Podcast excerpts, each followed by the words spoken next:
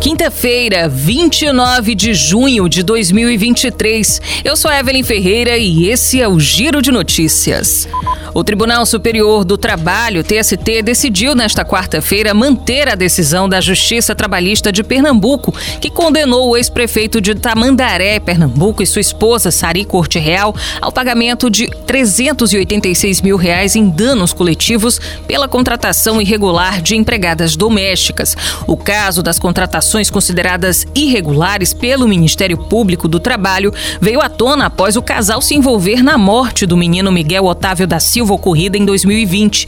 Por unanimidade, os ministros da terceira turma do TST rejeitaram recurso protocolado pela defesa do casal, que pretendia derrubar a decisão de primeira instância. A morte do menino Miguel ocorreu no auge das restrições da pandemia de Covid-19 em junho de 2020. Sem escola e sem ter com quem deixar a criança, sua mãe, Mirtes Renata de Souza, levou ao trabalho. E em dado momento, ela deixou o menino com a patroa, Sari Corte Real, enquanto levava o cachorro para passear, segundo os depoimentos colhidos na investigação.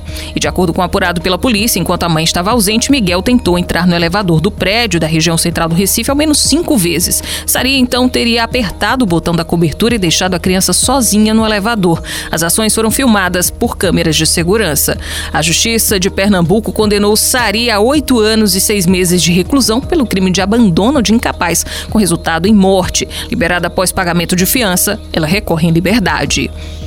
Confirmada pelo Ministério da Fazenda, a extensão do programa de incentivos para a compra de carros com desconto custará 300 milhões de reais. A afirmação foi dada pelo ministro da Fazenda, Fernando Haddad, na noite desta quarta-feira. Segundo ele, os recursos virão da antecipação de 3 centavos da reoneração do diesel, que começará em outubro. O ministro disse que esse aumento não será sentido pelo consumidor final. De acordo com Haddad, a expansão do programa foi necessária para atender a alta demanda por pessoas físicas. service. O número de operações de pagamento e transferência de valores feitas por meio do Pix chegou a 11,7 bilhões de reais em 2022, 105% acima do registrado no ano anterior. Já as transações feitas por TED e DOC registraram quedas de 29% no mesmo período. Os dados divulgados nesta quarta-feira são da pesquisa Febraban de Tecnologia Bancária 2023, ano base 2022 da Federação Brasileira de Bancos.